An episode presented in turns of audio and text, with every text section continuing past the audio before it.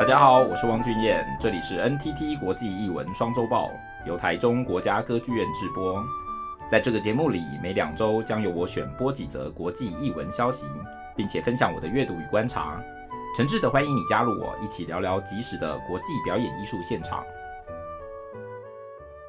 好，大家好，欢迎回到 NTT 国际译文双周报第十二集的现场哦。啊，时间过很快，已经陪伴大家。呃，有十二集的 podcast 录音了，嗯嗯，好，那个每次都有很多想要跟大家说的，然后我又觉得啊，又很想要控制在一个就是嗯适度的呃时间长度之间，所以我们就废话不多说，赶快进入今天的主题吧。今天呃，想要跟大家讲什么呢？其实有时候我当然就是很试着希望在这两周的这个国际新闻当中找到。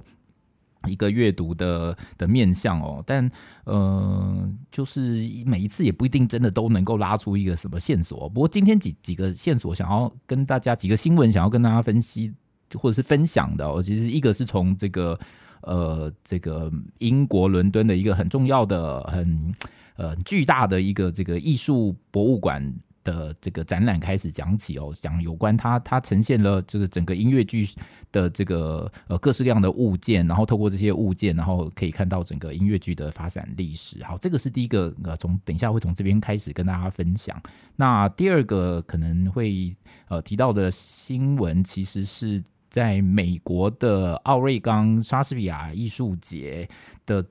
的艺术总监呃收到了死亡威胁，嗯，为什么会一个莎士比亚艺术节的艺术总监为什么会收到死亡威胁呢？呃，等一下可以跟大家聊一下。呃，第三个，如果我们有时间可以聊得到的话，啊，实在是不希望讲太长哈。第三个是这个一个英国当代艺术家叫做呃 Damien Hirst 哦，达米恩赫斯特这个人哦，他在呃就是呃。跟跟随时代的艺术潮流，就是创造了这个，也推出了他一系列的 NFT 的作品。可是他在创造了 NFT 作品之后，那有人买了之后呢，他就会把他原来的那个实体艺术品给烧毁掉。你怎么思考这件事情？好，我们先以这三个新闻来作为我们这次的主轴。如果时间还有限，呃，时间还有的话，我们再来讲，呃，看看有没有第四个、第五个可以跟他讲。我还有一些呃多多余的准备。好，那我们就从第一个新闻开始讲哦。这个呃，这个呃，V&A 博物馆哦，它叫做全名叫做 Victoria and Albert Museum 哈。它呃，我查了一下，我自己当然没有机会造访哦。不过我想，就是如果以后有机会去伦敦，我想我应该是一定会去逛一逛。呃。据那个可靠的留音的的 我我的录音师的的消息哦，他在英国留学，他告诉我说，就是这个博物馆是非常有非常有趣啊，里面的收藏品非常非常的多。大家如果呃上网查一下，他呃的那个收藏品就是横跨了大概五千年的各种人类呃发展史的维度，里面包括建筑啊、艺术品啊、装饰、家具，呃，这个呃呃就是绘画，然后还包括。Theater and performance 就是剧场啊、表演啊，它其实都都是它的整个收纳的的范围哦。然后呃，非常非常就是藏品非常非常的多。那整个博物馆其实呃非常非常跟得上时代，可是它有一个非常就是呃古典的的这个呃艺术收藏品的这个核心，嗯、大概是十九世。记的时候创立的，那这个 Victoria and Albert 就是当时的这个维多利亚女皇，还有这个 Prince，呃呃的以以这个为命名的。那现在仍然是一个非常非常大的这个博物馆群。好，稍微认识一下这个博物馆之后呢，他这一次展览的一个呃，就是这个音乐剧的发展史，然后他拿出了非常非常多的物件跟道具哦，就是服装啊，或者是整个音乐剧上面的演演出的各式各样的这个。Design 或者是呃，它各式各样的这个呃呃呃音乐剧上面的元素，我被可以看得到看不到的，包括听听觉的，其实都呈现在这一次的音乐剧的这个展览当中。那好玩的是，通常我们会想说音乐剧的发展史的时候，你会怎么想呢？你会想说，哎，我们就呃，就是啊比如说啊，一九二零年代做了什么事情，一九三零年代做了什么事情，然后我们就依序排序下来嘛。那呃，这件事情引发了我一个蛮。蛮有 蛮有同感的是，呃，我最近哦跟另外一位策展人，我们共同在呃这个呃国家两厅院台北的国家两厅院，其实策划了这个两厅院三十五周年的历史。同样，我们在处理这个两厅院三十五周年的时候，其实也是在想这个问题，就是说历史对我们来讲到底是一个怎样的意义？是什么时间做了什么事情嘛？可是。对不对？大家都知道，这么多的展品，这么多的历史的的讯息，我们无论如何再大的空间，呃，我们都不可能全部都展现出来。所以，历史其实常常包含的不只是已经在那里的状态，常常其实是呃，更多是我们看不到的。的东西，呃，才叫做历史。所以历史其实一直都是一个淘选的过程，一直是一个看得到，而呃，我们看得到的其实并不是全然历史的这个这个状态。那同样，你要展出一个这个剧场的历史，像这一次哦，在这个 V N A 博物馆当中要展展出这个历史的时候，你怎么样子选取呃音乐剧的历史？历史就变得是一个很。呃，很很重要的判断。然后有趣的是哦，他他采取的我自己讲啦，我觉得他采取的跟我们在这个三十五周年的这个两厅院的这个历史展当中的很类似、很类似的策略。他在这个展呢，它是以主题作为分类的，而他并不是告诉你说，呃，什么。时刻，呃，有哪些音乐剧？他反而是告诉你说，那我们透过一些主题的关键字，我们可以怎么样重新认识音乐剧的状态？哦，好，几个几个分类。第一个，他把它分为这个呃，这个 literature, film and popular culture，就是呃文学、电影跟这个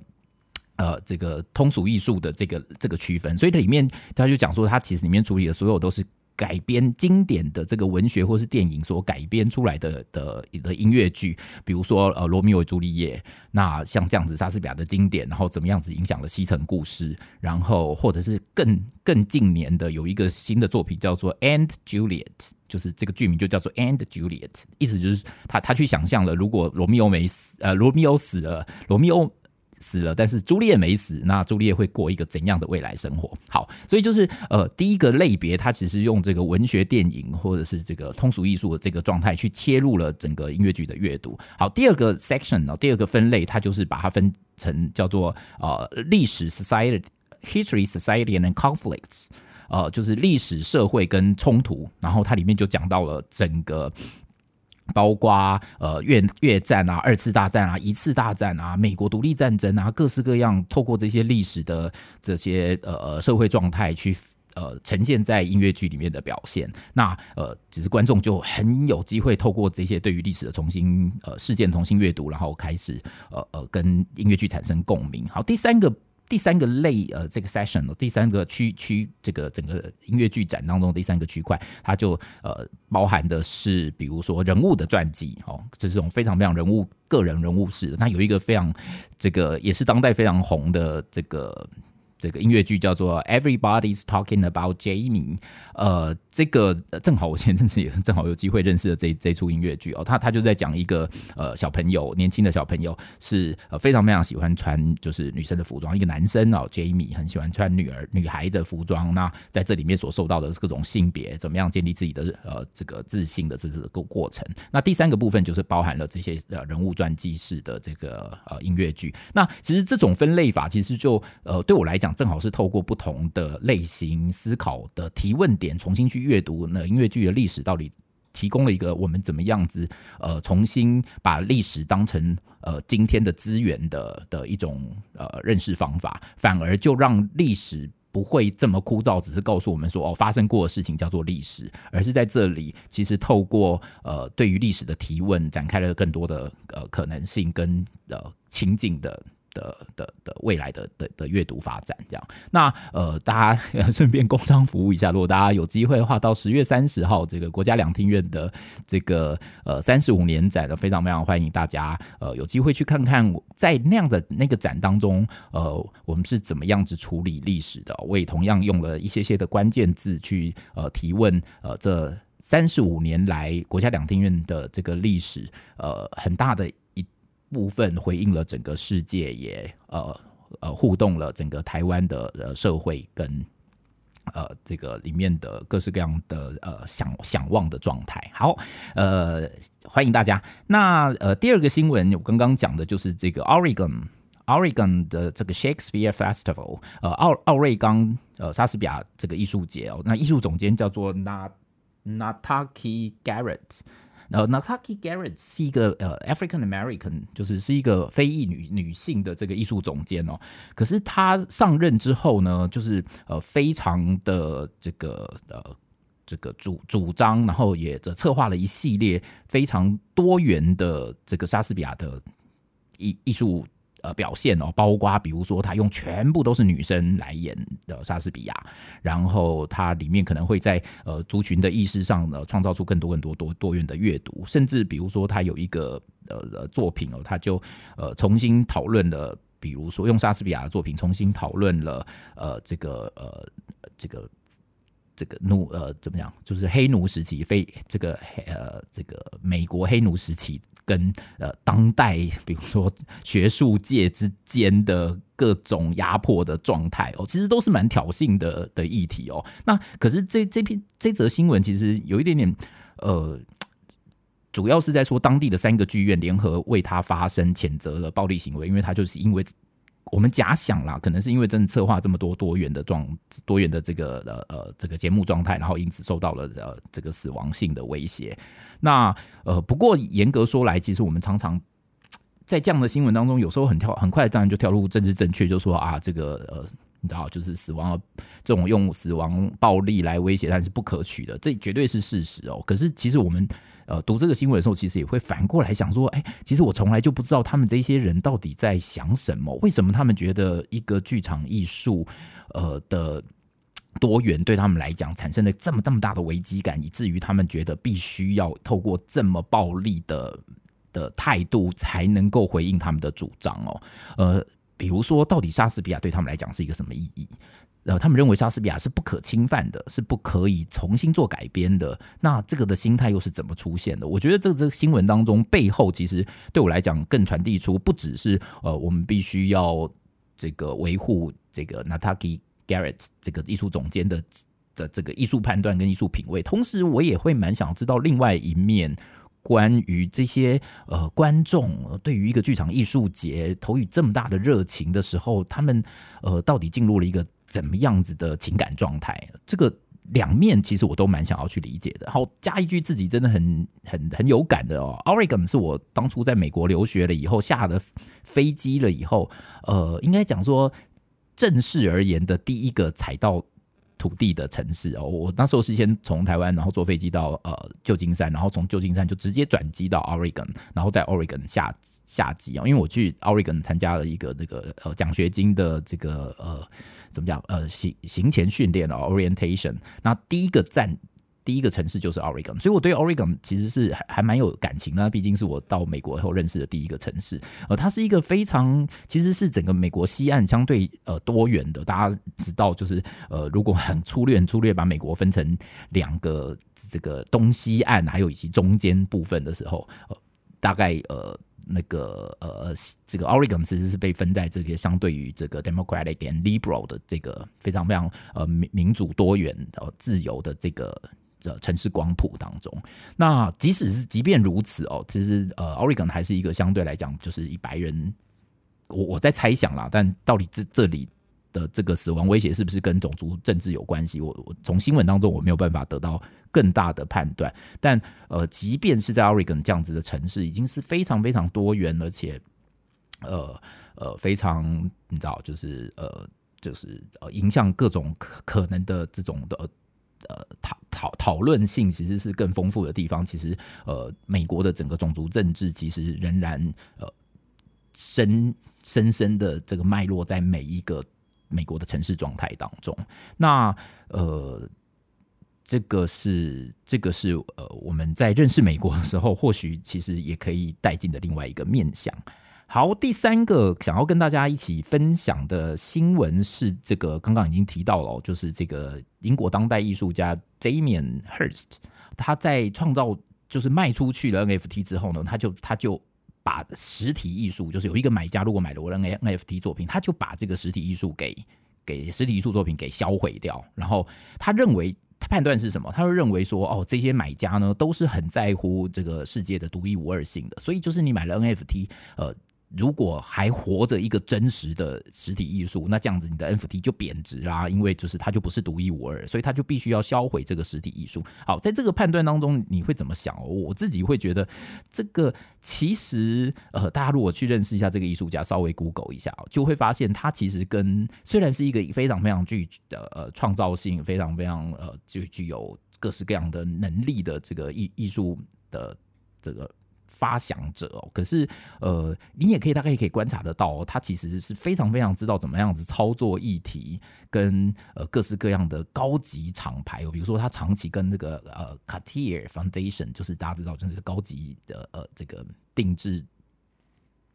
这个定制珠宝跟定制名牌，这 Cartier 这个牌子的 Cartier Foundation Foundation 两，他们呃长期合作去推出这种视觉上非常非常绚丽，或者是各式各样呃非常非常挑战性刺激的这个高等这种高级名牌，基本上不断不断。然后有时候我小时候都会想说，哇，他们就是你知道那个呃什么秋季展啊，呃春季展啊的那个服装展，常常都会就是。突破我们的想象，然后去穿一些我们平常走在路上根本看不到的衣服，然后你就会觉得说，他们为什么呃这些东西都可以卖这么贵，或者是这些东西就叫做呃流行，叫做品味。可是你后来会发现，他们其实是很努力的去创造一种非常非常极端式的风潮，以至于去奠定他们那个独一无二的状态。好，如果从这个状况的话，你看到这整个逻辑基本上是非常非常资本式的。怎么样呢？它就是为了服务那些非常呃确保那个艺术品跟资本价值两者之间可以。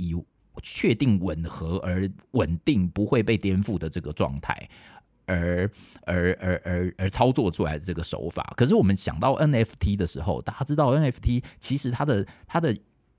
这个艺术作品的起心动念出现的时候，其实就是在创造另外一种呃我们思考艺术的方式哦，不再回到这种非常实体艺术呃具有一种本真性、原创性，然后摸到才是真的，而而呃呃以另外一种形式去。